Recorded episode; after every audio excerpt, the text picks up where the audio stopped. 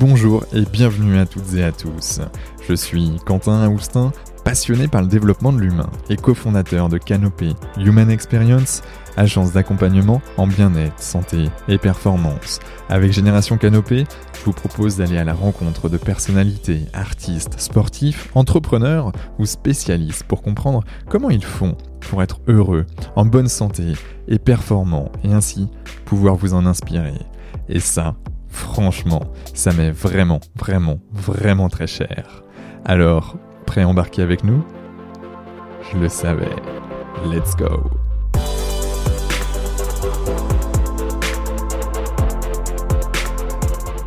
Bonjour à toutes et à tous, ici Quentin Aoustin du podcast Génération Canopée et j'ai le, le, grand plaisir d'accueillir aujourd'hui Clément Hubert. Alors Clément, aux multiples casquettes, est avant tout un passionné par le spatial qui l'a amené à être candidat à l'Agence spatiale européenne pour devenir astronaute.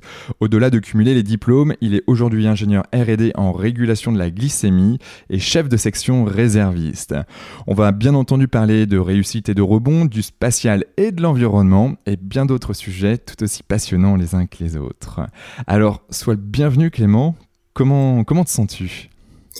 Merci et euh, bonjour Quentin. Écoute, euh, je dirais que je me sens... Euh, assez apaisé et puis bah, excité de, de me lancer dans un nouveau projet puisque effectivement si l'aventure pour dans la sélection pour l'agence spatiale européenne se termine s'est terminée récemment je dirais que voilà après la, la phase de deuil et de, de nostalgie il y a aussi de l'apaisement parce que ça a été une, une longue attente assez euh, difficile. Et aujourd'hui, euh, j'essaye de me tourner vers de nouveaux projets. Donc c'est euh, plutôt enthousiasmant. Ouais, et, et c'est on va dire, tu as, un mood, on va dire, de, qui, qui, va de l'avant, qui a envie d'aller voir autre chose, en tout cas, qui, qui capitalise sur ce qu'il a, sur ce qu'il a pu découvrir, réaliser jusqu'à présent, et envie de, de découvrir, bah voilà, tel un vrai aventurier que, que, que tu es, en fait. Ouais, ben c'est euh, après là voilà, c'est c'est pas forcément facile de euh, de rebondir dans le sens où c'était quand même un rendez-vous euh, assez important. Il a été raté d'une certaine manière, mais comme tu dis, c'est aussi une expérience enrichissante et, et j'en retire quand même beaucoup de bah, beaucoup de bonnes choses et qui me serviront, j'en suis sûr pour pour la suite. Maintenant, ça reste à définir et, et voilà. Ouais, donc ben, pour celles et ceux qui te connaissent pas forcément encore aujourd'hui, euh, ouais, tu as, commencé en fait le parcours il y a hum, presque un an, ou en tout cas, euh, ouais, c'est ça, hein, le parcours pour devenir astronaute. Et euh, il y a six sélections, et tu es allé jusqu'à la quatrième, donc vous étiez plusieurs milliers au départ, et, et puis tu as, fait partie quand même des, des, des, des 100 derniers, hein, c'est ça? Euh, voilà, c'est à, à, peu près ça. Et c'est euh, désolé, suis mis la, la, charrue avant les bœufs, donc on non, non, non, euh, dans le bon sens. Effectivement, donc je me suis présenté à la quatrième euh, sélection d'astronautes euh, organisée par l'Agence spatiale européenne depuis 1975. Donc c'est une, c'est un recrutement qui qui prend des candidats de l'ensemble des 22 pays membres de l'Agence spatiale européenne. Et il y en a eu, il y a eu 22 500 candidats l'année passée au début de la sélection. C'est une sélection qui dure un an et demi et qui se déroule en six étapes.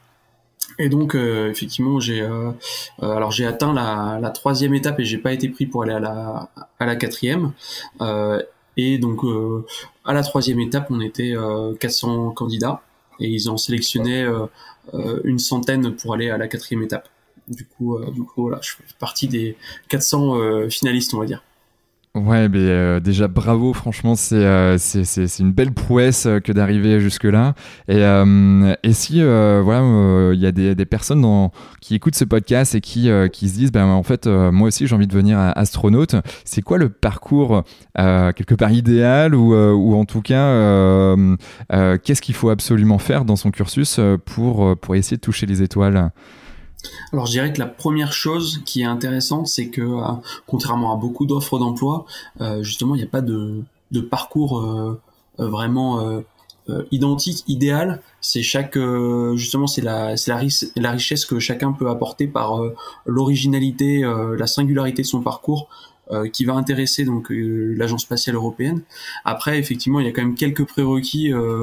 notamment, c'est important d'avoir un bagage scientifique, technique, euh, donc on va dire qu'il y a quand même euh, euh, trois grandes filières pour devenir astronaute. donc la, première, ça va être être ingénieur ou scientifique. Par exemple, la biologie, c'est aussi quelque chose qui est assez intéressant. Le deuxième parcours, ça va être d'être médecin. Et enfin, le troisième parcours, c'est le parcours historique, je dirais, celui de pilote d'avion. D'accord. Ok, un peu comme Thomas Pesquet a pu faire, euh, là c'est le, dernier volet euh, pour Thomas qui a, qui a été euh, ingénieur aéro, puis ensuite est parti chez Air France, a fait les cadets et puis devenu pilote, et puis ensuite l'étape d'après pour le spatial.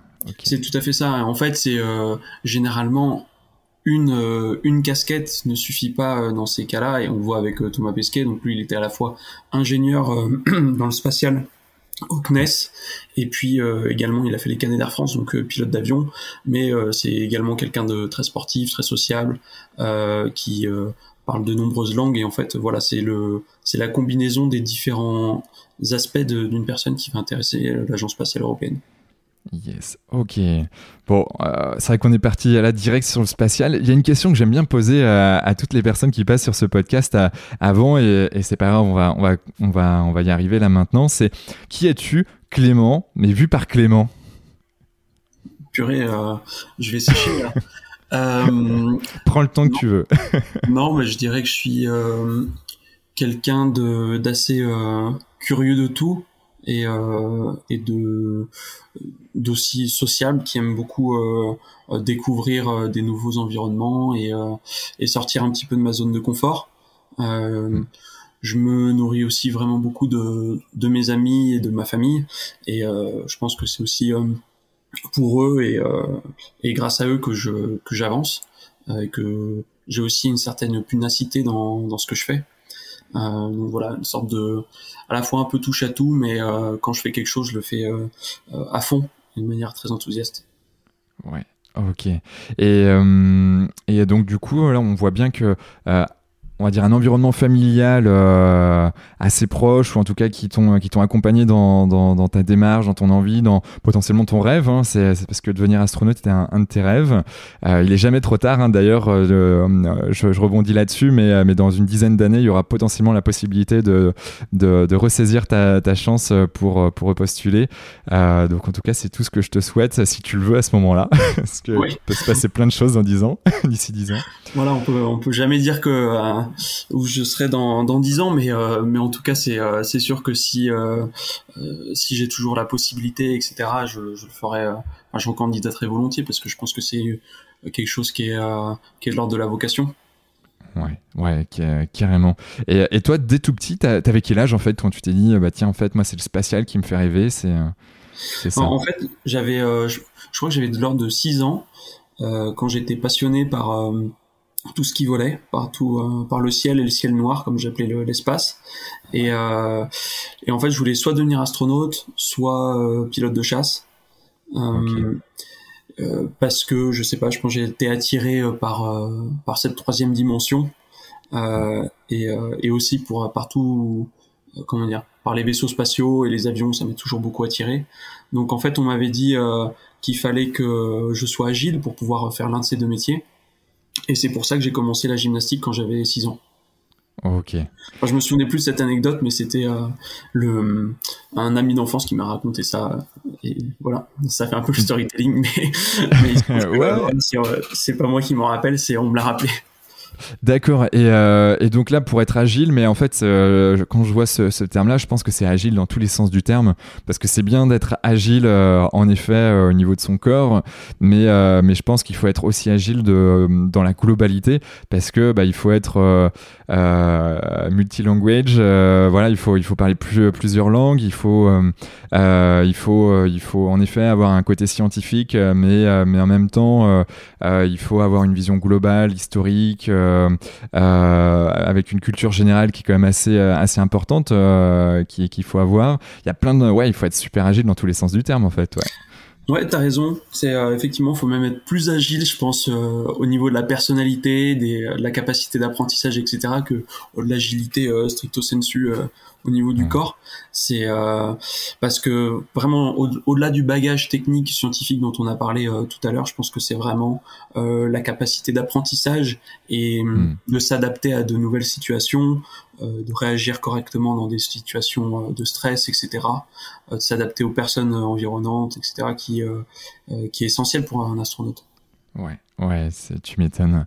Il y a euh, je, franchement, tu sais, on avait échangé ensemble sur, sur ce podcast, euh, avant ce podcast, pour se dire, bah tiens, euh, j'aimerais, j'aimerais t'interviewer parce que tu étais candidat donc à l'ESA pour devenir astronaute. Et puis tu m'as dit, est-ce que c'est vraiment opportun de, de, de, faire un, podcast, sachant que c'est potentiellement cuit, si je reprends certains de tes termes, pour, pour la suite de, de l'aventure spatiale pour toi, du moins pour le moment. et ben en fait, moi, je, c'est vrai que je t'avais j'avais rebondi en disant que bah oui, c'était un, quand même assez important et puis euh, et puis de, pouvoir aussi euh, montrer une certaine vulnérabilité et de se dire qu'aujourd'hui aussi, euh, moi, ça me semble opportun que tu, sois là pour dire que certes, on a un rêve. là, c'est un, un petit arrêt J'appelle ça plutôt un petit arrêt, mais il y a un rebond qui est en train de se former. Et, euh, et le fait d'être dans cette phase me semblait vraiment pertinente. Euh, alors bien sûr, euh, tu, tu, tu, peux en témoigner, et puis c'est fait en toute bienveillance, mais, mais le fait de pouvoir échanger là-dessus et de ne pas forcément dire que des victoires ou dire que, que ce qui se passe bien, comme on peut le voir sur beaucoup de réseaux sociaux, bah, c'est important de pouvoir se dire, OK, bah, là où est-ce que j'en suis? Voilà la structure, que, structure mentale en tout cas que, que j'ai actuellement après ce, ce, ce pseudo-échec, on peut appeler ça un échec. Et, euh, et, surtout, bah, maintenant, comment tu, tu vas construire ou tu vas te reconstruire par rapport à ce, bah, ces mois, voire ces années où tu étais vraiment en focus là-dessus. Donc, là, je, viens de parler, mais la, question que je te pose maintenant, c'est bah, comment toi, tu, comment tu vois ta restructuration ou ta reconstruction, si je peux appeler ça comme ça? Ouais, alors juste avant de te répondre, du coup, pour dire sur ce que tu disais, effectivement, je trouve que malgré, on va dire, euh, mon, mon pseudo-échec euh, à cette sélection, je pense que ce qu'il faut retenir et le message que j'ai envie de, de, porter pour tout le monde, c'est montrer astronaute dans, dans l'imaginaire collectif, c'est quelque chose d'inaccessible.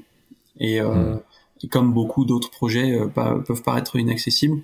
Et ce que j'aimerais retenir, c'est qu'en fait, avec cette sélection, c'était possible, enfin c'est possible de devenir astronaute. Alors moi, j'ai tenté, j'ai pas réussi en tout cas, c'était possible. Pour le moment. Et donc, voilà, il y en a quelques-uns qui vont y arriver, et moi peut-être un jour. Euh, mais euh, dans tous les cas, voilà, c'est euh, le message que je veux dire, c'est que parfois on croit que c'est impossible de faire quelque chose, et du coup on s'auto-censure avant même de vraiment essayer. Et je pense que c'est important de bah, de pas se fixer des limites soi-même et de se donner les moyens de réussir. Et puis après, advienne que pourra. Et comme moi actuellement, effectivement, bah faut dans tous les cas, l'aventure était quand même euh, hyper riche, je pense, pour euh, bah pour euh, simplement la chance que j'ai eue de rencontrer plein de gens hyper intéressants et puis de, de passer ces de passer ces sélections qui permettent de se confronter aussi à soi-même.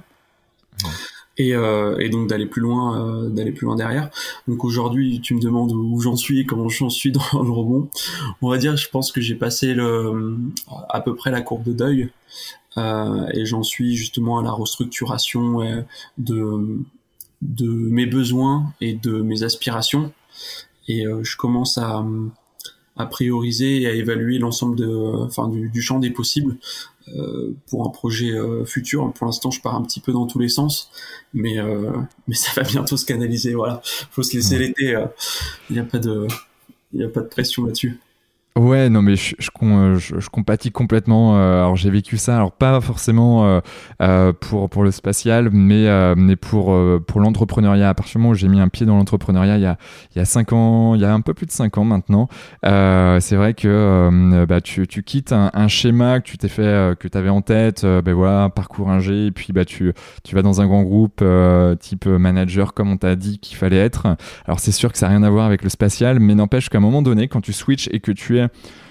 tu, tu, es dans cette phase de euh, ok bah maintenant je peux vraiment faire ce que je veux en fait euh, où tu as fait sauter un peu ce plafond de verre ou cette croyance limitante euh, de se dire bah en fait ben j'ai toujours rêvé alors pour ma part c'était être entrepreneur depuis que je suis en sixième. Ben aller aussi dans l'espace ça fait partie de mes rêves mais mais pas forcément de la même manière que toi. On pourrait y revenir tout à l'heure parce que c'est aussi un sujet sociétal et environnemental qui est, qui, est, qui est assez assez intéressant. Mais n'empêche que bah, tu as cette phase où tu as plein d'idées et franchement, c'est le kiff quoi, de, de se dire bah, là, tout est possible. Puis, puis je, je, prends, je prends, et puis à un moment donné, hop, de manière générale, tu vas, de manière même naturelle ou instinctive, tu vas, tu vas tendre sur quelque chose qui, qui va vraiment te guider, quoi. Ouais, non, c'est exactement ça, et, et j'aime beaucoup le terme que tu utilises, croyance limitante. Euh, c'est c'est ça qu'il faut euh, qu'il faut évacuer pour aller au-delà justement. Et puis euh, et puis justement le je pense que du coup tu as dû vivre des choses passionnantes depuis que tu as enlevé ce plafond de verre que tu te que tu t'étais fixé ou que la société te fixait.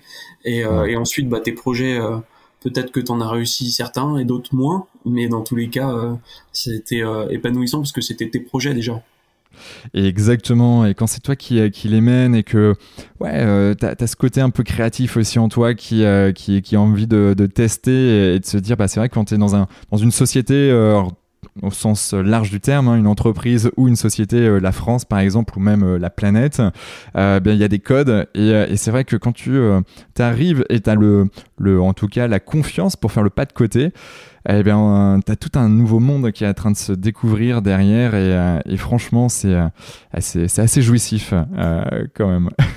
Et ben, on y reviendra tout à l'heure, alors avec plaisir. Yes. Tu, tu connais l'ikigai?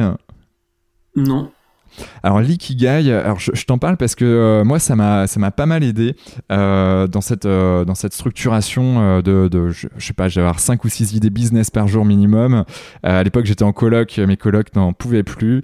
et en fait, l'ikigai, I K I G A I, c'est issu d'une zone géographique au Japon. Et les gens se sont et puis il y a des en fait des personnes qui se sont dit mais comment ça se fait qu'il y a des gens qui sont vraiment heureux mais toute leur vie? Et, euh, et comment ça se fait que qu'il y a aussi des autant de gens qui restent à bosser aussi longtemps euh, dans ce village? Donc euh, dans, dans, cette zone géographique du Japon et, et en fait ils se sont dit que bah, en fait ils avaient euh, euh, ils avaient une sorte de de, recherche intérieure qui leur permettait d'aller euh, d'aller trouver ce qu'ils aimaient vraiment faire. Et donc, euh, euh, il y a quatre sphères. Il y a, y a, la sphère de ben, en quoi je suis bon. Ok, donc euh, ben, toi, tu, te poses toutes les questions de en quoi je suis bon. Donc, je peux être bon en, mathématiques, je suis bon euh, en gymnastique, euh, en spatial, bref. Il y a aussi en fait la, la deuxième sphère, c'est en quoi en fait le monde a besoin, de quoi le monde a besoin. Donc, est-ce que le monde a besoin de biologistes, de scientifiques, de spationautes, de donc voilà, il y a cette deuxième sphère, de quoi le monde a besoin. La troisième sphère, c'est qu'est-ce que j'aime vraiment faire? Donc, euh, bah, c'est pas parce qu'on est bon dans quelque chose qu'on aime systématiquement, même si c'est très lié. Euh, mais euh, mais qu'est-ce que j'aime vraiment faire? Quelle est la notion de plaisir là, le, où tu avoir beaucoup de dopamine qui va débarquer? Et puis, il y a la quatrième sphère, c'est bah, comment je peux être payé ou qu'est-ce que je peux faire qui peut me rémunérer et qui euh, qui est aussi sur sur les trois autres sphères. Et en fait, quand on check ces quatre ces quatre bulles là, c'est sous forme de bulles. ben généralement, alors bien sûr, ça bouge en permanence parce qu'on évolue, mais mais ça nous permet d'aller euh, là où on a on est potentiellement attendu euh, ou quelque chose de plus grand nous attend, si on peut appeler ça comme ça. Et donc toi, ouais, toi, c'est comme ça que que tu as réussi à définir euh, plus ton projet et arrêter d'embêter tes colocs euh, ouais. avec tes idées effervescentes. ouais, et, exactement. Et surtout que ouais, quand tu quand tu pars un peu dans tous les sens, euh, il faut t'as as besoin de te canaliser. Donc euh, avoir une bonne hygiène de vie, c'est super. Donc ça, c'est chose que tu as, mais mais ça fait pas tout. Et donc donc ouais, je me suis posé tout simplement. Alors t'as des bouquins là-dessus, t'as même des vidéos sur YouTube. et en fait, ça te permet de se dire bah ok, tu fais un listing de tout ce que tu aimes faire. Franchement, donc tu, tu, tu listes, mais vraiment tout sans, sans limite. Ensuite, tu, tu, tu listes euh, tous ceux tu penses que euh, ben, tu, tu, es bon. Euh, donc, mais ça peut être pas forcément quelque chose de très professionnel de prime abord, mais cette chose qui n'est pas forcément de prime abord très professionnelle peut le devenir en fait demain. Donc il y a ça. La troisième sphère, bah, c'est de quoi le monde a besoin, selon toi. Euh, et puis en quoi tu peux tu peux être rémunéré derrière? Donc euh, et en fait on se rend compte que on peut construire notre métier. Et, et c'est sûr que bah, l'entrepreneuriat en tout cas pour moi a été une voie plus simple qui cochait toutes ces cases parce que je pouvais créer quelque chose plus rapidement qui rentrait dans tout ça. Mais après c'est pas c'est pas forcément ok pour tout le monde hein, l'entrepreneuriat. Il y a d'autres d'autres milieux. Le salariat il y a l'intrapreneuriat également, hein, qui, qui est de plus en plus plébiscité. Tu vois, je pensais à toi aussi hier. J'écoutais un podcast dans, dans, le spatial, et puis après, je vais te laisser la parole parce que je parle un peu trop. Mais... ça, m'intéresse. il, y a, il, y a, il y a un podcast, donc c'était sur Tech 45. Euh, donc Tech 45, donc c'est dans la tech si tu veux. Euh, donc TECH apostrophe 45, donc c'est des épisodes de 45 minutes. Et il interview en fait euh, toutes les euh, personnes qui font la, tech aujourd'hui en France. Et il y a un ingénieur qui, qui a notre âge. voilà, tu, as 30 ans, moi j'en ai, 33, donc il doit avoir 30 ou 33 ans, ou en tout cas dans cette zone-là. Et donc ingénieur aéro, passionné par le spatial et euh, et donc, euh, il, bosse, euh, il bossait avec l'ESA, d'ailleurs. Et, et puis, il s'est dit, ben, en fait, il y a une opportunité dans le nettoyage de l'espace. Et donc, aujourd'hui, il est en train de, de, créer une sorte de vaisseau un peu à la Virgin Galactic. Tu sais, où tu as le, le, le, le, gros, le gros avion qui lâche la fusée. Alors, je ne connais pas exactement les termes, mais, mais c'est un peu la même philosophie où, en fait, as, tu pourrais partir d'un aéroport, d'un aéroport, oui, d'un aéroport, que ça soit sur Paris ou, euh, ou en province, et ensuite euh, irais nettoyer en fait le, le, ciel qui est, qui est dans cette zone géographique, et avec, euh, avec tout un matériel et tout ce qui va avec. Donc voilà, il était juste en train de présenter, nous parler des investisseurs, quel a été le, le, le, le chemin pour y parvenir. Donc c'était assez, assez passionnant, mais je te, je te mettrai le lien. ouais, avec plaisir. Avec plaisir. Je, je, suis pas sûr de connaître, de connaître son projet en tout cas, mais ça, ça a l'air assez intéressant. Puis, puis nettoyer l'espace, ça commence à devenir assez nécessaire. Donc, euh, c'est un beau projet. Ouais, ouais, ouais, complètement. Euh, donc toi aujourd'hui, euh, tu es en phase de, de, reconstruction. Qu'est-ce qui t'anime Tu as, un truc en particulier qui te dit, tiens ça j'aimerais bien tester? Je pense que j'ai besoin de, de quelque chose qui soit un peu... enfin j'ai besoin d'aventure et quelque chose d'assez humain aussi. Donc je suis à la recherche d'expériences, je pense un peu extrêmes comme euh, par exemple partir euh, euh, quelques mois sur une base scientifique au Kerguelen ou ce genre de choses. Enfin, ça fait partie des, des projets, mais en fait c'est assez varié parce que pour autant, je me dis que j'aimerais bien être prof de maths euh, dans un lycée à l'étranger ou ce genre de choses. Donc c'est faut faut voilà faut que je me canalise. Là je suis un peu dans le l'étape où je j'embête mes colocs avec des idées euh, qui partent à droite à gauche. Mais euh, non, je pense que j'ai envie d'un projet qui sorte un petit peu de de l'ordinaire. Ouais. Et après la question c'est est-ce que c'est un projet long terme ou court terme de quelques mois ou est-ce que c'est quelque chose que je fais de manière professionnelle ou alors ça serait plus en mode euh, congé sabbatique ou ce genre de choses. Hmm. Voilà, les, modalités restent à être définies. Ok, mais quelque part c'est ça qui est aussi merveilleux, c'est de se dire qu'il n'y a pas de limite pour le moment et que tout est possible. Donc ça c'est cool. Tu connais Christian Clot Non plus, purée.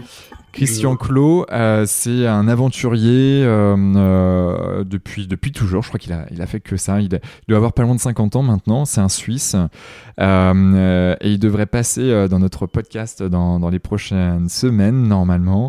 Et, et, Christian Clot, il a fait plein de, plein de tests. Alors, il est vraiment basé sur, le, sur les neurosciences. Donc, lui, il va, il va il part voilà pendant six mois, un an, euh, faire des, des tests euh, où typiquement il a même fait des, je, je, je, ne sais plus exactement pendant combien de temps, mais mais il a fait, euh, il est parti donc bah voilà dans le nord, donc dans le dans dans, dans l'Antarctique, dans l'Arctique plutôt. Directement il a switché dans le désert, directement il a switché dans d'autres dans d'autres sphères du globe extrêmes pour comprendre un peu comment le corps allait s'adapter, mais sans intermédiaire. Donc en gros il l'avion, clac, euh, il, il changeait du jour au lendemain d'univers de, euh, et, tout simplement pour comprendre comment le cerveau, comment le corps humain allait s'adapter. Euh, sa dernière aventure, ça a été plusieurs semaines dans le noir, dans une cave, donc sous terre, avec une équipe de scientifiques pour comprendre comment ben, la notion du temps, la notion de, de manger, de dormir, tout ça allait, allait fonctionner en étant que dans le noir. Et, et franchement, euh, c'est assez passionnant. Ah, et donc lui, il est, euh, il est quoi? Il est neuroscientiste euh? Ouais, il est, euh, il est neuroscientifique euh, et puis il est aventurier. Donc, euh, donc en gros, là, il a même une équipe derrière lui hein, qui, le, qui, le suit, qui le suit en permanence et il fait des tests avec des personnes lambda aussi. C'est-à-dire qu'en gros, il a fait un test dans le, dans le désert, donc dans un des déserts le plus, les plus chauds, les plus arides. donc là, c'était du côté des Émirats, il me semble. Et, et il est parti quelque chose comme trois mois en plein désert avec des personnes comme Monsieur et Madame Tout le Monde.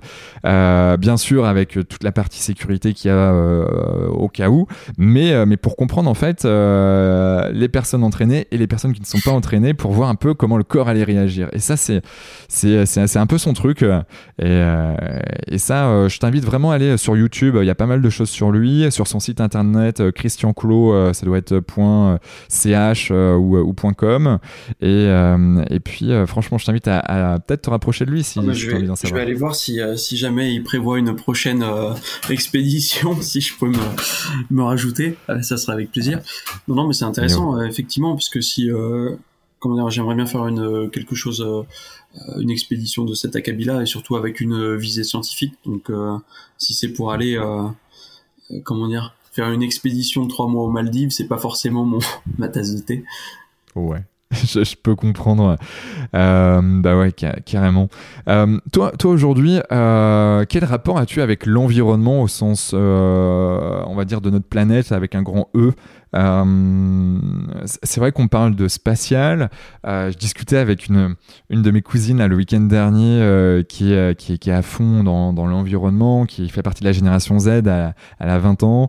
elle, elle est très euh, elle est très, comment dire, très euh, carrée sur la partie environnementale, dans le sens où euh, il faut qu'on fasse vraiment un virage à 300, ouais, à 90 degrés pour, pour changer toutes nos pratiques, nos mœurs, etc. alors beaucoup sont, comme ça dans sa génération. toi, quelle, est ta vision et, surtout quelle est la, vision de l'impact du spatial sur l'environnement? Voilà, la première chose, c'est que déjà, je suis euh, très très sensible euh, à cette question et je partage euh, du coup son point de vue, c'est-à-dire que je pense qu'effectivement, il faut qu'il y ait un changement de paradigme au niveau de, de la société, à commencer par bon, déjà Monsieur, Madame, tout le monde, mais aussi et surtout au niveau des décideurs politiques et économiques. Je pense mmh. qu'il y a vraiment une prise de conscience à avoir et j'ai l'impression que ça commence petit à petit à être le cas. Le problème, c'est que le virage, il est trop lent par rapport à celui qu'il faudrait prendre. Hmm. Et euh, euh, donc, je vais essayer de pas euh, pas être trop déprimant, mais j'ai quand même le sentiment que malgré la bonne volonté, on va quand même droit dans le mur. Euh, donc, je, ça me déprime euh, à titre personnel, mais euh, donc je donc oui je pense qu'il y a des choses à faire et je pense que c'est que c'est vachement bien en tout cas que les nouvelles générations elles elles prennent conscience de ça, parce que les nouvelles générations, bah, elles arrivent progressivement en responsabilité et donc et donc elles peuvent faire changer les choses et de manière assez rapide, je pense aussi.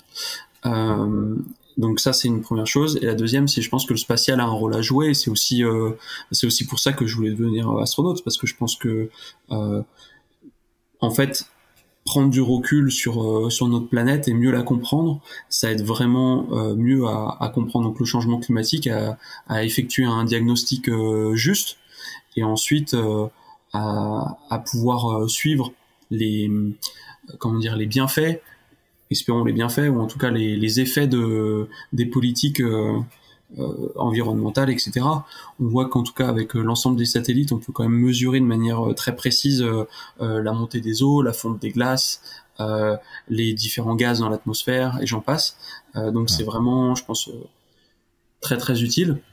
Mm. Au niveau au niveau exploration spatiale, par exemple, aller sur Mars, ça permet de comprendre comment Mars est passé de d'une planète qui pouvait accueillir la vie à, la planète euh, actuelle, comment l'atmosphère s'est euh, euh, dissipée dans l'espace. et voilà, donc ça permet comme de, de comprendre ce qui s'est passé sur cette planète, sur cette planète cousine, pour mieux comprendre ce qui peut se passer sur la planète Terre. Donc voilà, en tout cas, c'était pas pour uniquement pour la, la beauté intellectuelle et philosophique que je voulais aller dans l'espace, c'est aussi pour vraiment pour mieux comprendre la planète et participer à aussi en tant qu'astronaute on peut être un ambassadeur de ce genre de cause et ça aurait été quelque chose que j'aurais bien aimé que j'aurais bien aimé faire. Il y a j'ai plus le, nom de l'astronaute américain dans la, mission dans le programme Apollo. Euh, devait être Apollo 9 ou non Apollo 8 pardon euh, le premier la première mission d'Apollo qui allait autour de la lune ce que dit l'astronaute, c'est il dit on est allé jusqu'ici euh, pour euh, explorer la Lune, mais finalement on a découvert la Terre. Et hmm. donc euh, voilà, c'est cette image-là en fait. Si on prend du recul pour mieux comprendre notre planète à nous, parce que jusqu'à présent, ça reste nos seuls vaisseaux spatials habitables. Ouais, ouais, ouais. C'est ça qui est, qui quand même hyper dingue de, je pense, de, se dire qu'on est sur une planète. bien sûr, on a toutes les, tout l'écosystème. On vit dans un environnement, euh, mine de rien, alors euh, pour ceux qui habitent en France, globalement, dans un environnement euh, assez bien quand même. on, a, on a cette chance-là.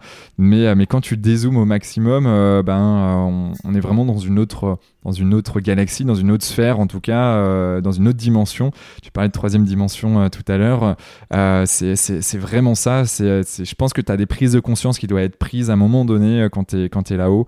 D'ailleurs, Thomas Pesquet le, dit à, plusieurs reprises, tant sur son premier voyage que sur son deuxième. et, mais mais, mais l'idée, c'est quand même, ça serait de pas attendre que tout le monde aille dans l'espace pour se rendre compte euh, que qu'il faut faire quelque chose pour la planète. Mais euh, mais c'est ça qui est dingue quand même c'est cette planète là qui est en plein milieu de d'un tout ou de rien. Je sais pas comment on peut dire. Si si sans doute d'un tout et puis sans doute qu'il y a des des exoplanètes euh, qui accueillent la vie, etc. Mais elles sont juste euh, beaucoup trop éloignées pour qu'on les, pour qu'on aille les coloniser. Mm. mais euh, non, mais effectivement, il y a une prise de conscience qui doit être faite. J'ai l'impression que ça commence. Enfin, après, moi, j'ai, j'ai du mal à m'en rendre compte parce que forcément, on est un petit peu, on a un peu son prisme, on est un petit peu tunnelisé par le, par les médias qu'on regarde. Donc, je sais pas si ma perception de, de des changements, c'est c'est global ou si c'est juste via mon, prisme à moi. Et j'ai quand même l'impression que depuis 2018, il y a une prise de conscience progressive. Hmm. Et après, euh, voilà, c'est juste euh, dans les faits, ça se concrétise pas encore euh, suffisamment, je dirais. Ouais. Ouais, ouais. Bon, en tout cas, j'ai bon espoir. Il faut, il faut qu'on, là, par contre, faut qu'on, faut qu'on accélère et, et, que les, les, les consciences euh, s'éveillent de plus en plus. Euh, tu vois, j'étais à une table ronde euh, il y a, il y a, il y a neuf jours maintenant. Euh, une table ronde, c'était débat, en gros, chef d'entreprise avec 28, 28 étudiants, donc génération Z, qui avaient plus ou moins 20 ans. Euh, plus ou moins 22 ans, il était en Master 2. Et, euh, et donc, c'était, c'était assez intéressant de, voir les, différents échanges que, nous avions. Euh, et c'est vrai que j'avais, euh, j'ai clôturé en tout cas euh, pour ma part ce débat en, ayant cette vision qui, qui, était pour moi de, de dire que la planète, en fait, a une génération majeure à chaque étape. Et dans le sens où, tu vois, tu avais l'après-guerre, tu avais une génération majeure, donc les boomers qui étaient là pour euh, ben, faire la révolution industrielle. Alors c'était une des révolutions industrielles, mais qui, euh, qui ont permis de, développer énormément de choses, le, spatial notamment. Hein. Il, y a, plein de choses qui se sont passées derrière, mais il n'y a pas que ça. Euh, donc voilà, dans beaucoup de choses qu'on a aujourd'hui dans nos ménages sont issues de, l'après-guerre. D'ailleurs, bon, bien sûr ça a été modernisé, digitalisé, tout ce que l'on veut. et puis, et puis, ben en fait, cette nouvelle génération, cette génération Z, hein, donc euh, qui euh, qui a qui a ouais jusqu'à euh, c'est jusqu'à 2010, je crois la génération Z Z euh, donc naissance jusqu'à 2010 et euh, ils ont euh, cette ce prisme environnemental. Et, et, je crois profondément en fait à ça. C'est que bah, certes les boomers à une époque bah, ils ont révolutionné. Certes ils ont pollué mais ils n'avaient pas cette vision de, de pollution. Ils étaient plutôt dans une démarche où ben il faut y aller il faut se faut, faut, faut se développer et il faut reconstruire après après la guerre. Et là aujourd'hui on a la partie environnementale qui est, qui est très forte. Et donc il faut construire des choses environnementales ou en tout cas changer les, les mentalités. euh, et, cette nouvelle génération peut vraiment nous, euh, nous, booster et il faut, il faut surfer là-dessus. Il faut, euh, je pense que les, les, générations, notamment les boomers, en tout cas, ouvrent un peu leur chakra pour, pour se laisser, se laisser surprendre par cette nouvelle génération parce que c'est, c'est, pas toujours le cas, même si ça, ça commence à devenir mon cheval de bataille quand je rencontre des entrepreneurs qui ont 50, 60 ans et qui disent oh, Je comprends pas la génération Z. au contraire, il faut, il faut, faut qu'ils s'ouvrent et, et, puis inversement, il faut que la génération Z aussi ne soit pas butée vis-à-vis de cette, cette nouvelle de cette vieille génération, si je peux appeler ça comme ça. Je vais me faire allumer, mais c'est pas grave. Non, mais, c'est vrai que, ça soit un tout. L'incompréhension entre les générations euh, existe et est problématique. Et ce que tu dis, je, moi j'admire en tout cas la nouvelle génération qui, euh, euh, qui a une conscience politique assez forte parce que j'ai le sentiment que on va dire à fin des années 90 début des années 2000 après la chute du mur de Berlin, etc., on était arrivé à, euh, à, une sorte d'asymptote au niveau de la société euh, mondiale, que l'ordre euh, l'ordre mondial était établi. On avait dans l'idée que c'était la fin de l'histoire avec un grand H. Je sais plus qui a théorisé ça, mais qu'en gros voilà, on était arrivé au, max de l'évolution humaine, etc.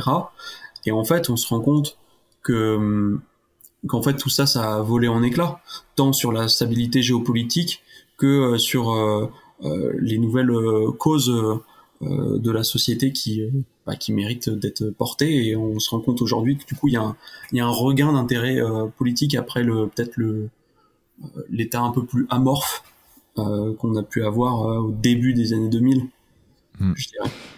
Ouais, ouais, c'est vrai que mais quelque part tant mieux aussi qu'il y a des changements euh, voilà qui, sont présents, la, terre évolue, les mentalités évoluent, mais euh, maintenant euh, il faut qu'on aille tous dans un chemin pour bah, pour avancer sur cette partie environnementale. Ouais. et puis et puis je sais pas si tu as cette impression mais il me semble que les jeunes générations elles ont vraiment euh, besoin de, de, de, donner du sens à leur travail, etc. Et que c'est quelque chose qui avait peut-être un petit peu moins euh, auparavant. Aujourd'hui, c'est peut-être un luxe, mais avec euh, c'est quoi aux États-Unis le phénomène des, des grandes démissions. Mm. En France, idem, beaucoup de bah, beaucoup de diplômés de grandes écoles, etc., qui quittent les entreprises du CAC 40 pour revenir à des choses peut-être plus simples. Je caricature un petit peu, mais devenir boulanger, voilà, et c'est euh, c'est des personnes qui ont juste besoin de trouver plus de sens à leur travail.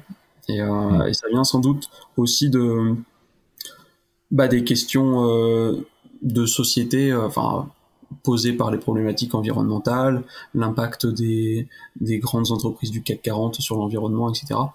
C'est important de, que les gens se retrouvent au niveau de leurs valeurs dans l'entreprise, sinon ils quittent. Mhm.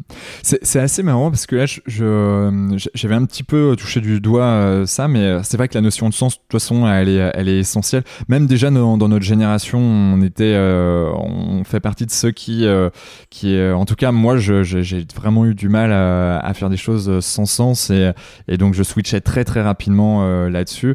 là, la nouvelle génération, en fait, c'est comme si elle, elle, avait pas le temps. mais quand je dis ça, c'est pas négatif, c'est dans le sens où c'est ben en fait, euh, nous, on veut aller là où euh, euh, ça fait sens pour nous, là où on va prendre du plaisir aussi. Alors la notion de plaisir est importante. Avant, c'est vrai que nos, nos, nos, boomers, notre génération de boomers, ben c'était le, travail, c'était encore un peu le, le, le, sens primaire du mot travail. C'est ben, il faut un peu en chier pour pour réussir. c'est dur, mais c'est normal et c'est comme ça que que le travail se fait. Je prends des verbatims qu'on pouvait entendre à un moment donné, mais mais mine de rien aujourd'hui cette nouvelle génération n'a pas, euh, et, moi aussi j'en fais partie, hein. bien sûr qu'il y a des moments où c'est un, peu, euh, c'est un peu plus dur, il y a des petites choses qui sont pas forcément fun, mais on essaye de tendre vers quelque chose qui nous anime plus parce que aussi on est plus performant, on est plus, euh, bah, quand tu es plus passionné, plus animé, bah, automatiquement tu as des résultats qui sont à la hauteur de ce que tu, de ce que tu peux faire. Et, euh, et, donc il y a, ça, mais il y a aussi la notion de temps. Euh, tu évoquais la partie planète. Euh, en effet, la, la, planète aujourd'hui, bon, il y a le réchauffement climatique qui est présent et c'est pas, en tout cas, dans les années à venir, il n'y a, y a, pas de décroissance là-dessus possible. on peut limiter, mais mais en tout cas, il faut il faut avancer et avancer vite. et le fait de pas avoir cette notion ou de limiter le, le, le, le temps long, en tout cas, parce qu'avant on me disait bah 10 ans dans la même boîte ou 20 20 ans ou 30 ans dans la même boîte et puis on va aller step by step, on va prendre le temps dans l'entreprise pour monter les échelons. Aujourd'hui, bah non, il faut aller vite, il faut avancer.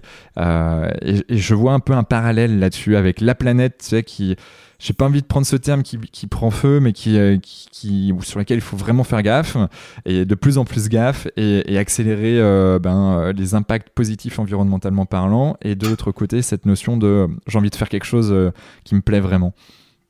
Oui, tout à fait. J'avais pas, j'avais pas perçu la chose de cette manière, mais c'est vrai, il y a une notion d'instantanéité, de besoin de, de rapidité.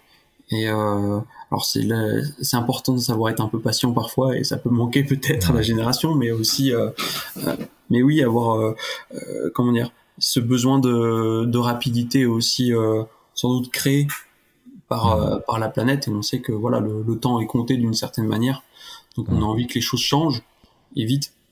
Ouais. Et, mine de rien, on n'a que 1440 minutes euh, par jour. On ne sait pas quand ça va s'arrêter, même pour un humain. Euh, et c'est important de faire des choses qui, qui nous animent quand même. Hein. Ah, j'ai pas, j'ai pas compté le, nombre de minutes, mais Hermione, euh, Hermione Granger, elle, en a beaucoup plus. Il va falloir qu'on arrive à, à, faire le don d'ubiquité pour, pour pouvoir se démultiplier le temps. En effet. Et exactement. Tu, tu, es réserviste également. pourquoi? Pourquoi avoir, euh, pourquoi être réserviste euh, Qu'est-ce qui t'anime toi derrière?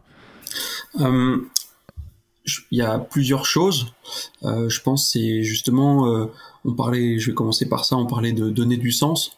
Je pense que c'est important de de donner du, de s'impliquer pour la société, sans sans même parler sans même parler de, de patriotisme, etc. C'est juste que je pense que euh, aujourd'hui, on a un peu tendance à vouloir se servir. Euh, et ben, l'armée, ce que ça apprend, c'est que on, on, sert et ensuite on se sert. Donc ça permet de, de faire ça. Euh, je pense aussi quand on voit le contexte géopolitique que c'est pas forcément comment dire que c'est pas forcément inutile d'avoir une armée euh, et que et que ça peut être euh, voilà intéressant d'acquérir ses, compétences et puis de former euh, autour de soi. Donc moi en tout cas c'est mon rôle en tant qu'officier que de euh, que de former des, des jeunes engagés. Mais les compétences et c'est là j'arrive sur mon deuxième point, les compétences et le que je transmets, c'est pas uniquement des compétences militaires, c'est aussi beaucoup de savoir-être.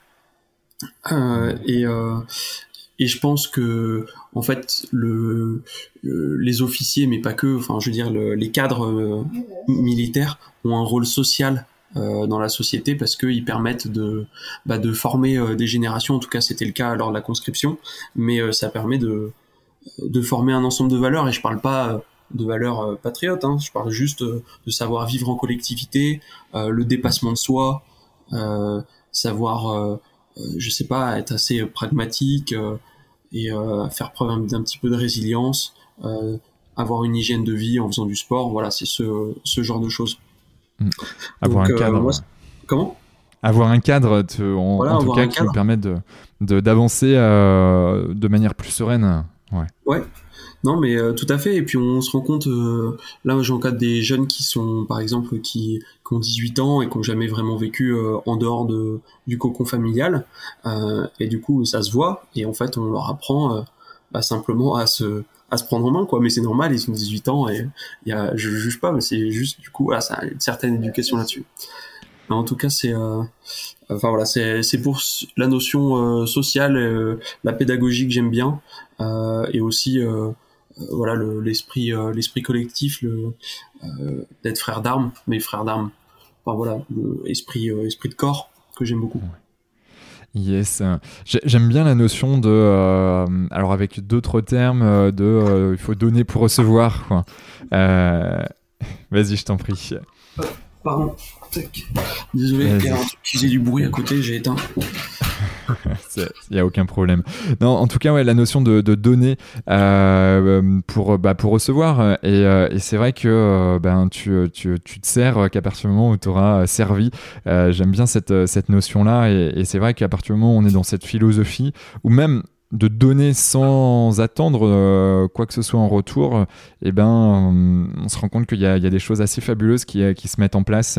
Et euh, c'est pas toujours évident parce qu'on a aussi ce côté euh, privilégié de pays riches, si je peux appeler ça comme ça, où on, on, a eu une certaine éducation de se dire, bah voilà, je te donne quelque chose, mais je veux quelque chose en retour. mais quand tu te détaches un peu de tout ça, bah, tu te rends compte que les retours que tu peux avoir, qui sont pas forcément automatiques, mais qui vont arriver pas forcément de cette même personne, mais par d'autres personnes ou par d'autres biais, ben, sont, sont parfois, même souvent, décuplés.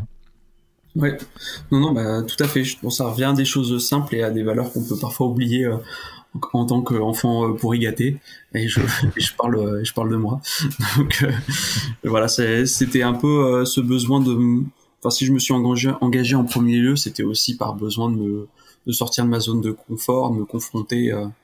Que quand je me suis engagé, j'étais j'étais ingénieur à Paris, donc je vivais un petit peu ma meilleure vie de de jeunes actifs euh, parisiens. Et, euh, et puis en fait, euh, j'ai fait une petite overdose de de ce confort et du manque de sens que je trouve que j'avais dans ma vie.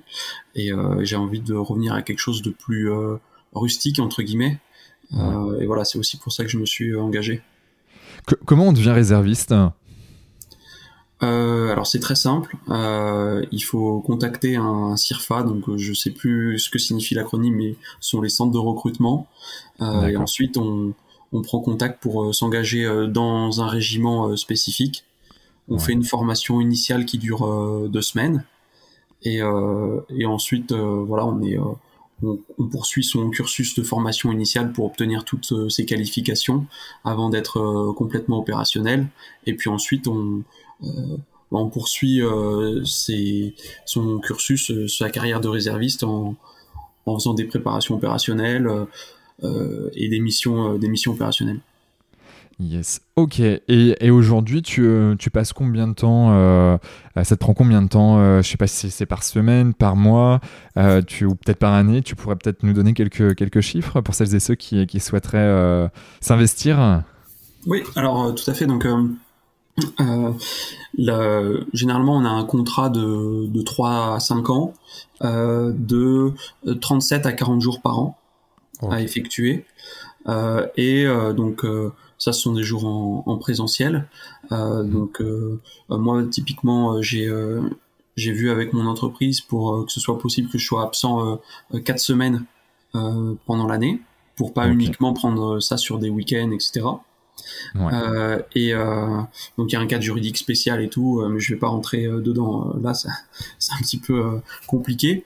et en plus de ça, donc moi en tant que en tant qu'officier, on va dire une partie de de mon rôle, c'est d'être un, RH manager pour l'ensemble de, la section que je commande, donc les 25 personnes que je commande.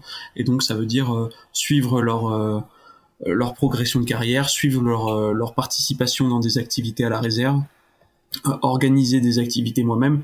Et donc on va dire qu'il y a aussi du travail le soir à la maison ou les week-ends, en plus des jours, des jours de présence à l'armée, on va dire. Ok. Yes. et donc là, en fait, t'es es rémunéré quand tu fais ça ou, oui. ou, pas du tout C'est du temps. ouais ok. On est rémunéré, pas trop mal d'ailleurs. Après, euh, voilà, euh, on fait pas ça pour l'argent et euh, je gagne sans doute moins que qu'en tant qu'ingénieur quand je vais à l'armée. Donc après, c'est sûr que pour les pour les étudiants, c'est, je pense, assez intéressant, comment dire, comparé à McDo par exemple, ou ce genre de travail, c'est c'est un travail qui doit, c'est être à l'armée, c'est un travail qui rémunère plutôt bien. mais oui, on est rémunéré et qui plus est, c'est non imposable. Ok, ça marche. Donc ouais, c'est important, je pense, de, de, devoir donner, alors peu importe, soit dans une association, dans quelque chose de, de caritatif, ou, ou, en effet en tant que réserviste pour, euh, bah pour le bien de notre, notre patrie. Et, et, tu parlais euh, tout à l'heure que euh, on pourrait potentiellement faire, ou en tout cas il y a des choses possibles sans armée. toi, c'est quoi ta vision là-dessus, ou ton opinion?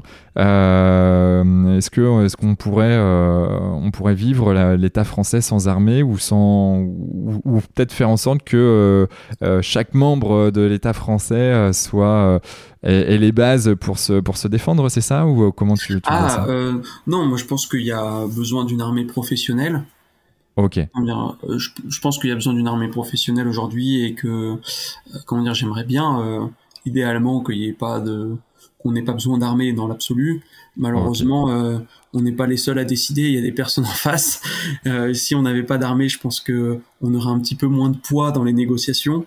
Euh, Bien sûr. Je pense que l'armée permet quand même pas mal la dissuasion. Alors peut-être pas les fantassins euh, comme moi, mais en tout cas la dissuasion nucléaire, etc. Je pense que ça permet de, de dresser des lignes rouges euh, de temps en temps et de faire valoir ses intérêts politiques, même si voilà, on pas rentrer dans le, le, le, passé parfois trouble de, de la France, mais c'est pas le c'est pas la question. Non, je pense que c'est c'est nécessaire. Et après, je dirais que je suis favorable à, un service euh, pas forcément militaire, service militaire ou civique. Après, bien sûr, euh, euh, c'est pas forcément facile à mettre en place, mais sur dans l'idée, je suis favorable justement pour cette notion de d'engagement et de servir, et que je pense que ça nous ferait pas de mal à 18 ans de faire 6 mois dans un, soit dans une association, soit à l'armée, soit chez les pompiers, enfin bref, faire quelque chose au service de la collectivité. Et, euh, et en plus, l'intérêt, c'est euh, la mixité sociale, de rencontrer des gens qu'on rencontrerait jamais sinon. Et ouais, c'est clair.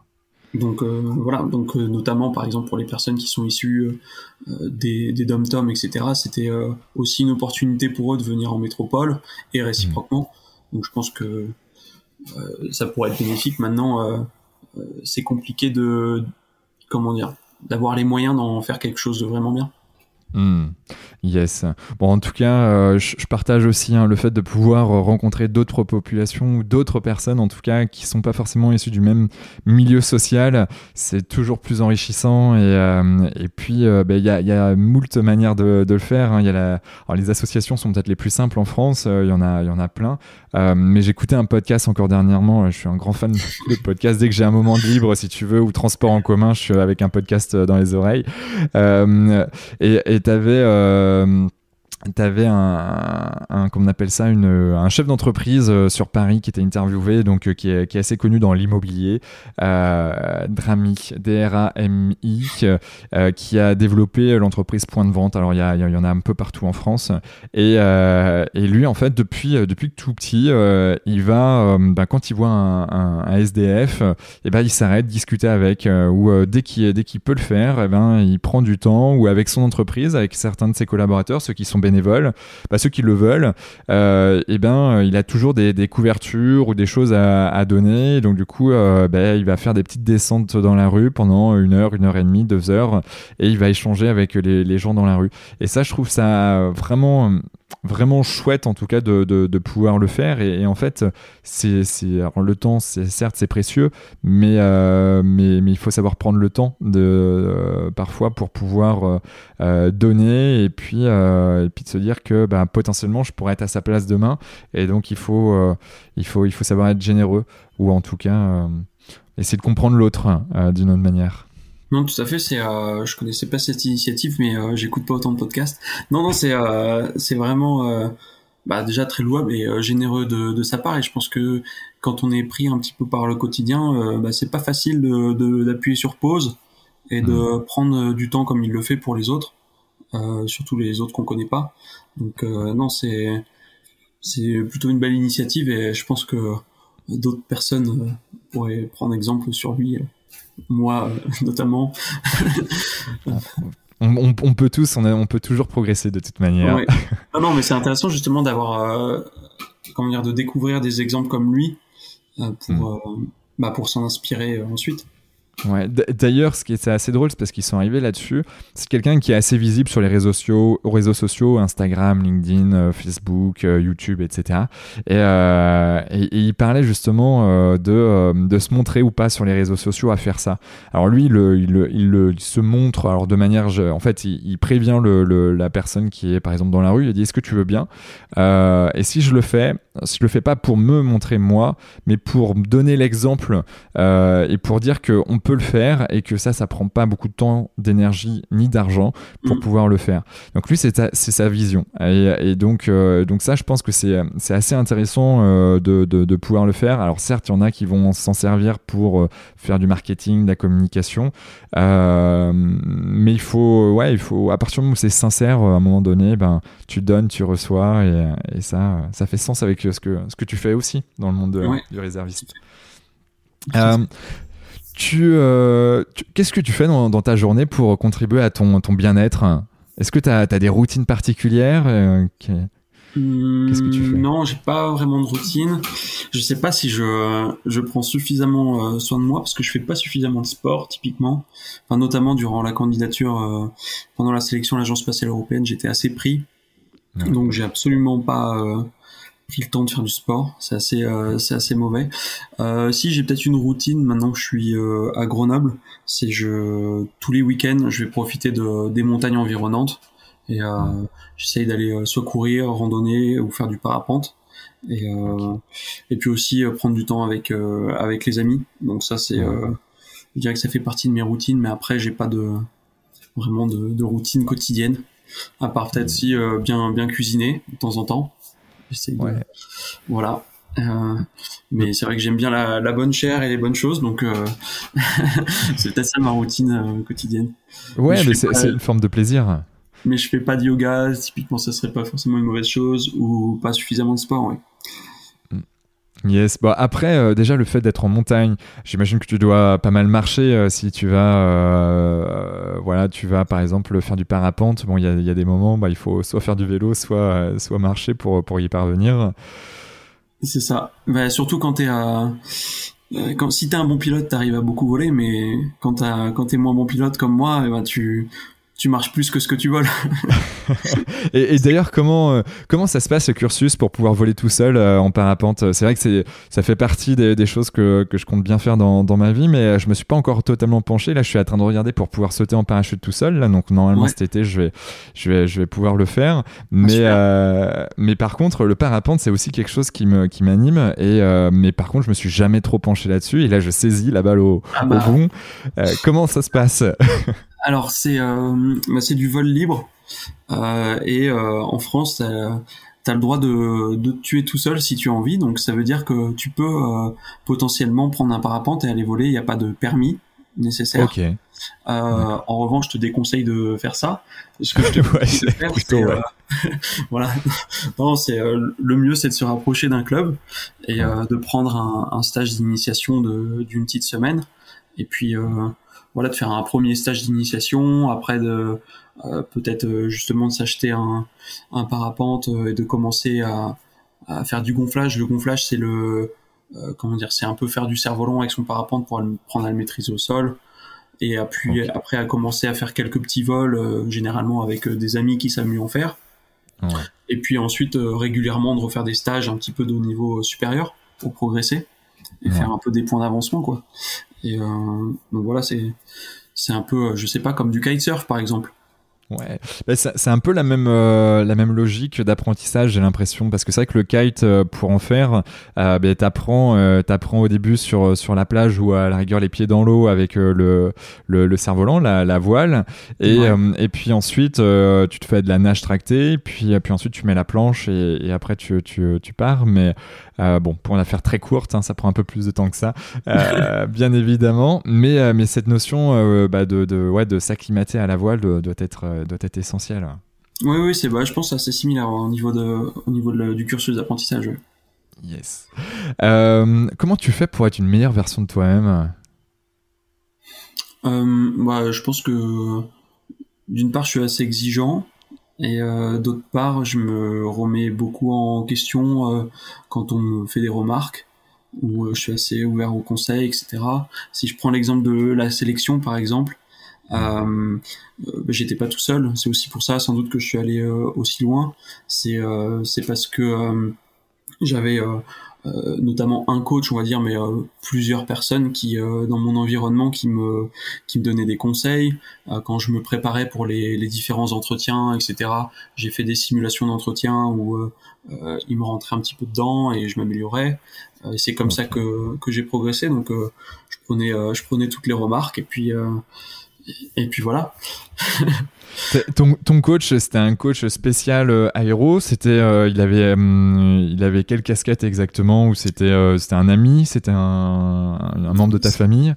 C'est un, c'est un ami et qui, qui est dans l'armée de l'air, ancien pilote de chasse, donc il connaît un petit peu l'environnement.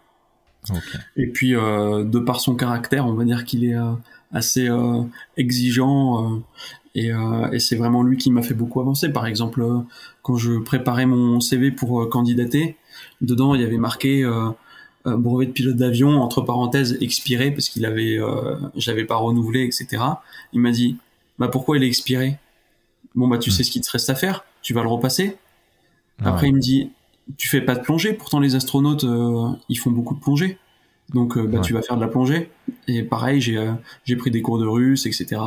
Euh, et puis euh, et puis aussi sur sur la manière de m'exprimer, de, de communiquer, de me vendre en entretien, ce genre de choses. J'ai beaucoup appris. et voilà, donc ça c'est grâce à lui. Donc je pense que de manière générale, bah, c'est important de de savoir accepter les les remarques des autres et hmm. puis euh, ou en tout cas de de les prendre en compte et de se dire euh, oui il a raison ou non je suis pas d'accord mais en tout cas de, de faire son introspection Yes. Du, du, coup, toi, donc c'est un coach, coach mentor, euh, c'est ça qui, qui t'a permis de, de, de, faire face aux différentes difficultés, aux différentes problématiques, en tout cas que tu rencontrais avec ça. Ok. Et euh, t'as as une personne qui t'inspire aujourd'hui? C'était peut-être cette personne-là C'était d'autres personnes? Est-ce que c'est un Thomas Pesquet? Est-ce que c'est euh, des parents? C'est euh, T'as as, quelqu'un qui, euh, qui, qui, toi, te fait avancer Tu dis, quand tu penses à elle, tu dis, waouh, ouais, j'ai envie d'être comme elle ben, J'en ai beaucoup, on va dire. C'est difficile d'en choisir une. Non, ou, plusieurs. Hein, tu peux, si, tu veux en dire plusieurs, tu peux. si, mais je sais pas. Euh, par exemple, donc euh, euh, effectivement Thomas Pesquet, évidemment. je vais essayer de faire un tout petit peu moins tarte à la crème en disant Luca Parmitano, qui est le l'astronaute italien que j'admire énormément et je, je, je, le cite parce que c'est lui que j'ai eu en entretien lors de, de mes tests. Euh, pourquoi, pourquoi lui en particulier euh, C'est parce que tu l'as eu en test ou, euh, ou parce que tu le connaissais Il a fait quelque chose de particulier? Je le connais pas. J'admire beaucoup. Il a eu donc lui de base c'est un, il est colonel dans l'armée de l'air italienne, pilote d'essai. et également donc quand il a été dans l'espace en 2018 je crois, enfin récemment, il a eu un souci lors d'une sortie dans l'espace. En fait, il y a eu un problème avec sa combinaison où il y a eu une fuite du circuit de refroidissement qui est fait avec de l'eau, c'est-à-dire qu'il y a de l'eau qui commençait à rentrer dans son casque. Hmm. et euh, ah il a failli se, se, noyer, mais il a réussi à revenir, etc. Donc euh, j'admire beaucoup parce que c'est, il a su faire preuve de d'un sang-froid extrême. Hmm. Euh, et et puis en parallèle, c'est quelqu'un de qui est extrêmement humble et hyper drôle. Et, et donc en fait, je dirais que de manière générale, j'admire beaucoup les personnes qui qui sont excellentes euh, dans ce qu'elles font, mais qui euh, qui n'ont pas un ego surdimensionné et qui restent simples. Donc euh, voilà, ça, ça fait sans doute beaucoup de monde quand même. non, sinon en valeur humaine, j'admire beaucoup Élie Denois de Saint-Marc, qui était qui était un, un militaire qui qui a été résistant pendant la Seconde Guerre mondiale, déporté, qui a fait l'Indochine puis l'Algérie, qui a participé au putsch d'Alger et euh, etc. Et c'est quelqu'un qui a des valeurs humaines euh, assez intéressantes euh, qui raconte dans son livre. Voilà, je pourrais en citer un certain nombre, mais on sent qu'il y, a, mine de rien, il y a, il y a le côté où le corps euh, de l'armée qui est, qui, est, qui est, présent, qui est ancré chez toi. Euh, dans ta famille, il y a des personnes qui sont, euh, qui sont actuellement dans, dans l'armée, terre, mer, air? Non, justement, je suis un peu. ils n'avaient pas trop compris mon engagement au départ. non, non, effectivement, là, j'ai cité l'île de de Saint-Marc, mais je dirais qu'en fait, quand je m'engage dans quelque chose, mm. j'aime bien m'acculturer et du coup quand j'étais à ma période de Saint-Cyr, j'ai beaucoup lu et ça m'a beaucoup inspiré. Et pareil, pendant la sélection à, à l'ESA, j'ai lu un certain nombre de livres qui qui m'ont beaucoup inspiré également. Donc et je pense justement que la lecture m'inspire beaucoup et que c'est essentiel pour bah, pour se construire. D'accord. Saint-Cyr, t'étais à Saint-Cyr quoi de Quidan ou euh... Ouais, voilà, joli, euh, joli petit port de pêche euh, de Bretagne. ouais, ouais, ouais. Ben, en fait, moi, j'habite à, à, Carentoire, euh, donc pas très très loin. donc c'est à côté de Guerre, si tu veux, Saint-Cyr de Quidan, et, à côté de entre Guerre et Lagacy, là où Yves Rocher a été créé. Tu as Carentoire, là où Ubisoft a été créé, et c'est là où je suis originaire en fait. D'accord. Et donc, euh, donc voilà, je connais, je connais relativement bien euh, le coin pour avoir même fait mon brevet des collèges à Couette-Quidan, euh, ah au lycée, au lycée de, de Saint-Cyr Couette-Quidan. Marrant, d'accord, non, non, bah voilà, bah tu, tu, je vois du coup d'où tu viens à peu près. Ouais, cette zone géographique bretonne. Mais j'ai pas eu la chance de beaucoup explorer les environs du camp militaire de Couette-Quidan. J'ai surtout, surtout été confiné à l'intérieur. ouais, il y, a quelques bâtiments euh, en effet. Euh, et, d'ailleurs, euh, je, passais, j'ai passé deux étés chez Veolia Eau, donc où je m'occupais de l'eau potable et de l'assainissement dans le coin, et on avait des châteaux d'eau dans le dans le dans le camp de Saint-Cyr-Couette-Quidan, et, ça m'est arrivé de traverser plusieurs reprises le, le, camp et de voir un peu tout l'écosystème, on va dire militaire. C'était c'était assez assez intéressant et puis ça donnait ouais ça donnait des idées en tout cas. Bah c'est c'est sûr que c'est un comment dire quand on connaît pas trop. Je sais pas si toi, tu as de la famille militaire. un tout petit peu, mais, mais je connais pas grand chose, non. Bah, c'est un monde euh, assez différent, on va dire, avec ses codes, ses valeurs, etc. c'est, euh, particulier, mais ça, ça vaut le coup de, jeter un coup d'œil. Ah, ça c'est ça c'est clair. Euh, pour toi, c'est quoi la performance? La performance c'est compliqué là comme euh, question. Je dirais la performance, c'est euh, déjà il faudrait, il faut que ça puisse se mesurer, peut-être. Ouais. Euh, et c'est donc ça veut dire qu'il y a une échelle avec une métrique et que c'est que c'est plutôt d'être en haut de la gaussienne peut-être. Ouais. non, ça, ça serait une réponse d'ingénieur. non, la performance, je dirais que là, puisqu'on est plutôt, on parle plutôt de développement personnel ou voilà, ce genre de choses. Ouais. La, la, performance, moi, je suis pas très compétiteur, mais je suis juste compétiteur par rapport à moi-même. Euh, Et donc, euh, la performance pour moi, c'est se fixer des, des objectifs personnels et ensuite mettre les, les moyens pour euh, les atteindre. Et, euh, et voilà, la, la, performance, la performance, elle est relative euh, à chacun. Et donc mm. c'est par rapport aux objectifs que chacun se fixe. Typiquement, euh, je pense au, ça me fait penser au concours euh, euh, de prépa, enfin pour les écoles d'ingé. Ouais. Je trouve que tout le monde se montre beaucoup trop le, le bourrichon là-dessus. Et en fait, ce que je trouve intéressant sur ces concours, c'est plutôt chacun a son potentiel ou voilà son, son niveau, on va dire. Mm.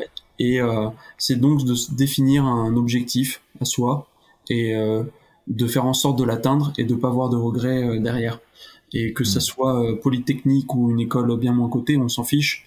L'essentiel, c'est de euh, de soi. la prépa, pour moi, c'est un moment dans lequel on se, on se donne à fond pour donner le meilleur de soi-même. Et pour moi, ça, c'est la performance. Et après, mais du coup, elle est relative. Ouais, donc relative à, chacun et, euh, et, la notion de, de, faire le maximum euh, dans, dans, ce que tu es en train de faire. C'est ça hein, pour toi, euh, être performant. Et, et donc, tu, de manière générale, quand tu, tu, tu, tu veux quelque chose, tu, la performance, tu as tout un écosystème qui que tu mets en place derrière.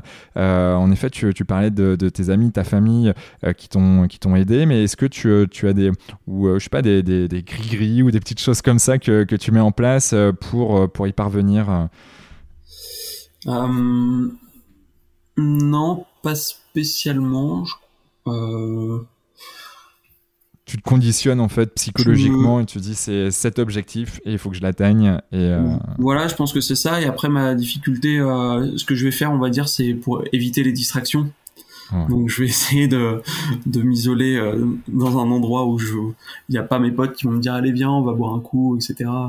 J'essaie de, de m'isoler pour pas pour rester euh, concentré sur l'objectif. Et, euh, et, puis tout de même garder une certaine hygiène de vie, on en parlait tout à l'heure. Euh, je pense que trop travailler, euh, c'est aussi contre-productif. C'est important de garder un certain équilibre pour justement que l'esprit puisse se reposer et qu'on puisse pas se s'essorer trop rapidement et, et claquer avant l'arrivée quoi.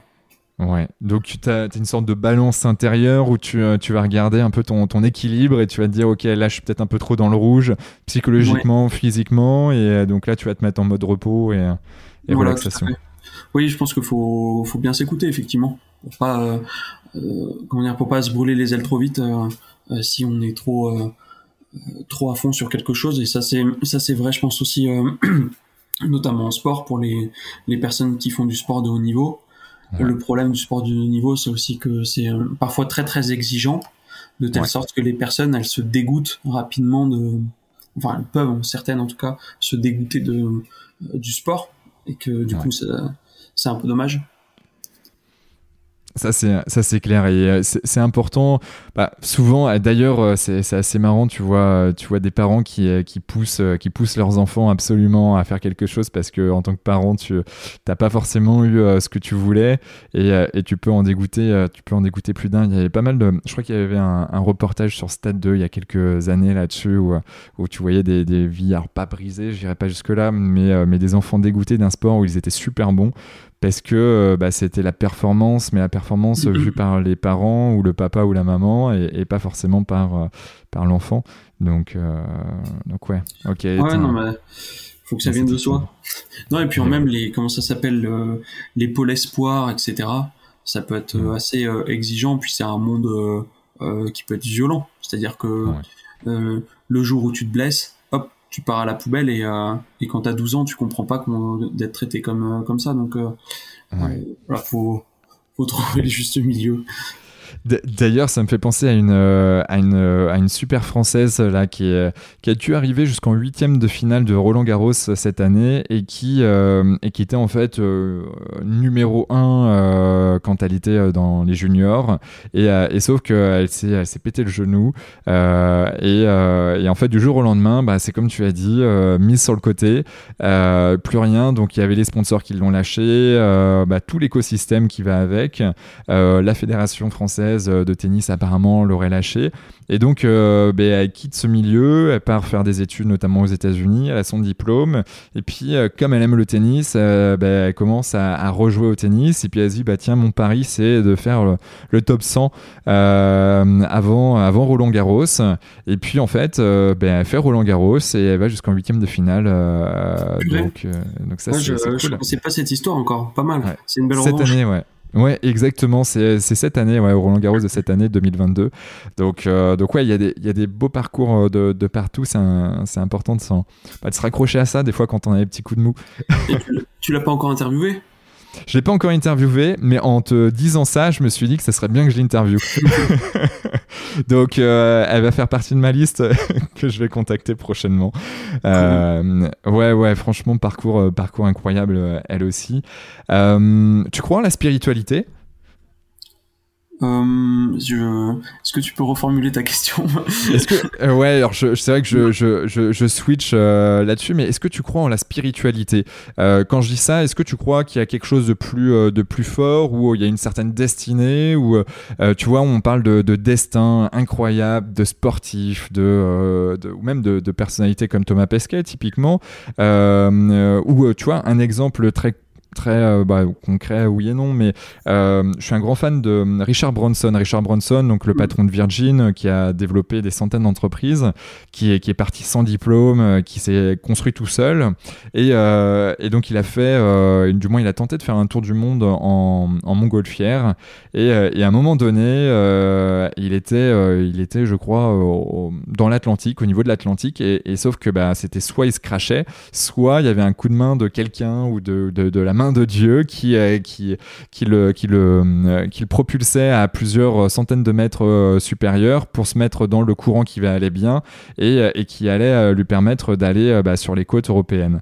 Et, en fait, typiquement, ce qu'il raconte dans son bouquin ou dans les histoires sur, sur les, différentes vidéos qu'on peut voir de lui, il explique qu'en fait, il y a un, moment donné, bah, en gros, c'était presque la mort qui, qui, allait lui, lui, lui arriver avec son coéquipier. Et euh, d'un seul coup, euh, ben, au moment où euh, ça commençait, la motivation et tout ce qui allait était en train de, de tomber, et bien paf, il y a eu un énorme coup de vent qui a fait que derrière, ils ont pu rentrer dans ce. Alors je ne vais pas dire de, bêtises, donc je ne vais, pas, je vais pas citer le, courant, le, mais en tout cas, ils se font embarquer, ils arrivent comme par hasard sur les terres irlandaises et, et, tout se passe bien et ils valident quelque part le, le, le en tout cas la traversée de l'Atlantique à l'époque. Ok. Euh, et, donc du coup, il, explique, il dit, mais voilà, il y a quelque chose de surnaturel qui, euh, normalement, quand tu regardes les prévisions météorologiques, euh, c'était pas possible. Et pour le, pour le peu, on l'a fait. Ou du moins, il y a quelque chose qui s'est passé. Alors là, j'ai envie de dire, donc c'est un exemple, mais il y en a plein. mais donc du coup, la question, c'est est-ce que toi, tu, tu, crois en quelque chose de plus puissant euh, ou euh, où, tu es euh, peut-être en mode euh, super scientifique, très cartésien et un, sorte d'ingénieur de base. je, dis ça exprès pour, pour, pour, pour me moquer gentiment, bien évidemment. Non, mais effectivement, je, je pense que dans ma process com, je suis plus analyseur. 100% que imagineur et du coup je suis assez j'avoue que je suis assez cartésien et je, euh, comment dire, je je crois pas spécialement qu'il y ait une une main de Dieu euh, au-dessus. Je pense hmm. que euh, la chose qui puisse être supérieure sont bah, simplement les les éléments, hmm. enfin la, la, nature, mais que c'est pas la, la nature n'est pas personnifiée. Hmm. Et et donc en tout cas parce que le problème peut-être de se dire qu'il y a une spiritualité euh, et que du coup là en l'occurrence il, il aurait été sauvé par euh, euh, par la spiritualité ça voudrait aussi dire que quand il y a des choses que, y a des, que ça veut aussi dire qu'il y a des destins qui hmm. qui sont mauvais et et qui sont comment dire auxquels on peut rien faire hmm. et c'est un peu dommage si des personnes se disent purée mon destin il est pourri et en fait je peux rien y faire c'est quand mm. même euh, assez euh, difficile. Donc je, non, je pense que euh, il y a des il y a des déterminismes plutôt, enfin au niveau de la société des trajectoires humaines, il y a plutôt des déterminismes sociaux. Mm-hmm. que mais qu'après on peut arriver à créer des opportunités ou saisir des opportunités pour pour échapper au, au déterminisme. En l'occurrence pour Richard Branson, je je connais pas exactement l'histoire, mais euh, vu la complexité de l'aérologie, etc. Euh, ça m'étonnerait pas que les prévisions météo soient fausses étant donné euh, la complexité de prévoir euh, des phénomènes aérologiques comme ça donc euh, ouais non je désolé c'est mon non non non pas du tout. non mais c'est non il n'y a, pas de jugement encore une fois là-dessus. Pour moi c'est important aussi de poser cette question pour comprendre un peu euh, les, les, points de vue de chacun et, euh, et, et, de, de... c'est vrai qu'il il y, a, y, a, des personnes qui peuvent être ultra connectées à quelque chose de plus grand. D'autres ça va être ben voilà une forme de dieu. Des fois le fait de croire en quelque chose de plus grand te permet de faire aussi des choses plus grandes. Et de te dire que ben en fait euh, quoi qu'il arrive, tu vois, j'ai une croyance euh, qui, euh, qui m'aide beaucoup, moi, c'est que la vie est toujours bien faite. Donc, tu vois, même quand il y a quand il y a des choses qui peuvent être assimilées à des échecs, ben en fait, automatiquement, ma croyance est elle se transforme en quelque chose de positif. en tout cas, ce qui m'arrive, c'est quelque chose de positif. Je me dis, bon, mais quoi qu'il arrive, c'est bien fait. J'ai fait le max que je pouvais faire dans, dans ce sens. Ça m'arrive. Donc, bon, bah, ok, bah, maintenant, avec ça, qu'est-ce que je peux faire? Et, euh, et, donc, l'idée, c'est toujours pouvoir avancer euh, dans le bon sens euh, derrière, même si des fois, en effet, tu as des gros coups. Mais, mais voilà, c'est une sorte de. Il y a quelque chose de plus grand qui à partir du moment où tu mets ton énergie, ton envie et euh, un rêve et que tu tentes d'y arriver, bah de, de, d'y parvenir, ben, à un moment donné, il y a quelque chose qui, euh, qui, va se mettre en place. Mais encore une fois, c'est. Euh, quelque chose peut-être d'un peu plus scientifique de, l'énergie, hein, qui tu, tu, te mets en avant, en mouvement, et puis, puis après, en effet, tu as des phénomènes sociétaux ou de rencontres qui font que bah, tu, vas, tu vas pouvoir faire des choses plus grandes. Là, j'écoutais un podcast avec le président du football du Paris Saint-Germain euh, donc le mec, il a, un, il a un parcours. Bon, il a fait, euh, il a fait, je crois, HEC, puis Harvard, et puis, euh, et puis à l'âge de 23 ans, il est, il part aux États-Unis. donc là, vraiment faire un tour de, des États-Unis, mais dans le l'optique. C'était d'ailleurs les Jeux Olympiques de Chambéry ou d'Albertville, je sais plus, il y a une vingtaine d'années de ça, ou une trentaine d'années plutôt, 30 ans. et en fait, on lui avait dit, bah Ouais, bah, c'était Albertville. Et donc, du coup, euh, les Jeux Olympiques, et on lui a dit, bah tiens, reviens l'année prochaine, et puis euh, si tu veux bosser aux Jeux Olympiques, euh, eh ben, on, on, te prendra si tu as augmenté ton background. Attends, désolé. Je t'en prie.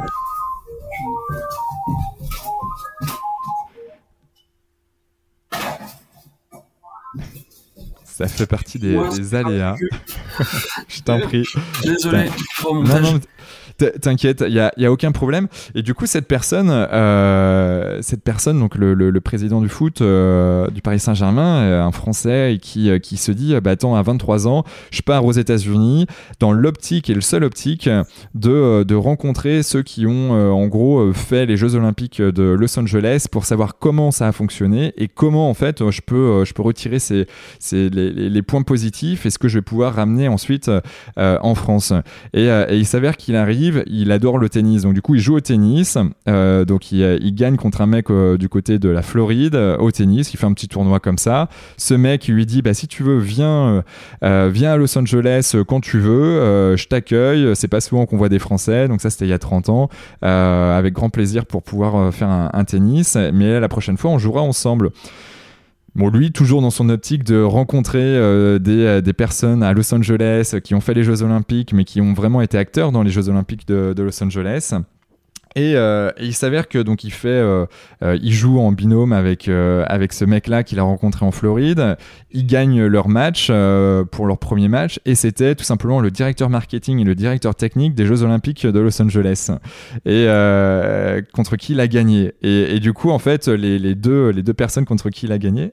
et donc en fait ces deux mecs lui ont dit bah tiens ce serait bien qu'on aille boire un coup derrière pour bah, pour échanger comment ça se fait qu'il y a un Français qui est aussi à Los Angeles Euh, et, donc derrière, euh, ben, en fait, euh, il, a, découvert tout ce qui tout ce qu'il fallait donc dans sa vie professionnelle, qui a été un élément déclencheur pour tout le reste derrière, parce que bah, il a été à la tête de Roland Garros, il a été à la tête de la Fédération française de tennis, il a été à la tête donc de là actuellement du Paris Saint-Germain au foot. Donc c'est c'est quand même assez assez intéressant de voir en fait de, de, croire quelque chose très profondément et de, de connecter derrière avec les, les, les personnalités que tu te rencontres sur le passage.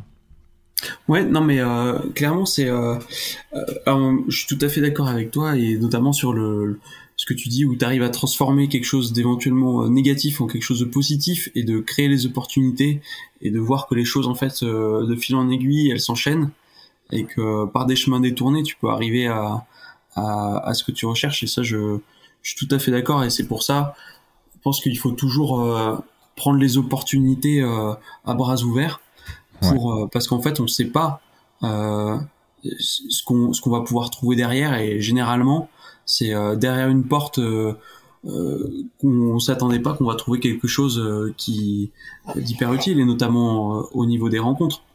Ouais. Donc une des premières choses c'est sans doute de toujours accueillir les choses positivement et de de rester bah, positif et créer les opportunités, les saisir.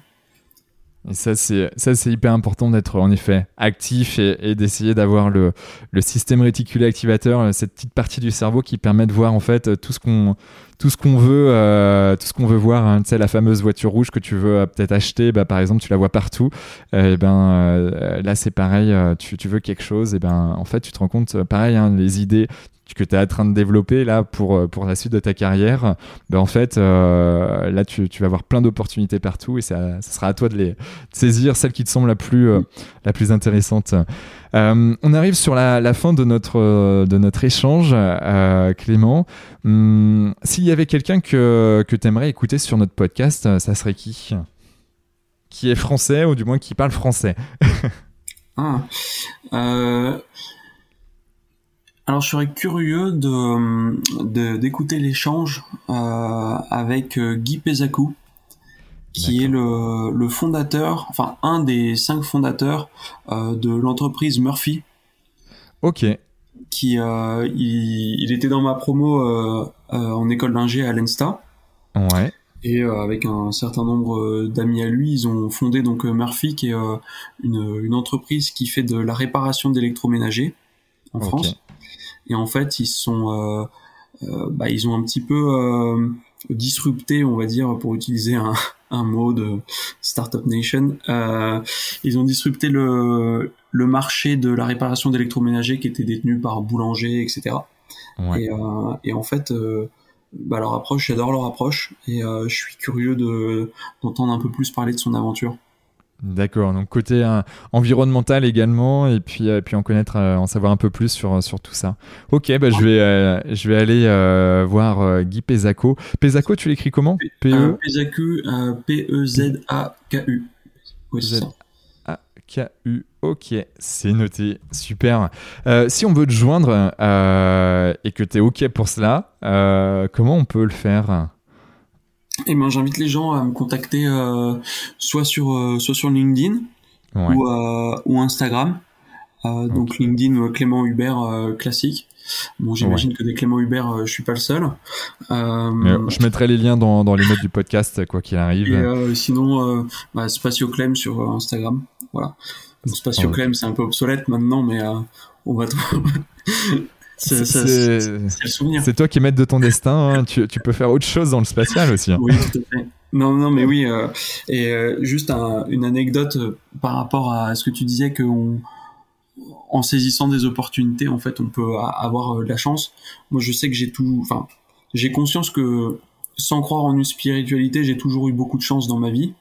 Ouais. Alors déjà, je pense que déjà, je suis bien né, enfin, dans un environnement bien, mais au-delà de ça, j'ai quand même ouais, toujours une certaine chance. Tout ce que j'ai entrepris, je l'ai à peu près réussi. Et, euh, et au-delà de ça, j'avais une petite anecdote euh, cocasse. C'était, euh, je voulais aller visiter l'institut de planétologie de Grenoble.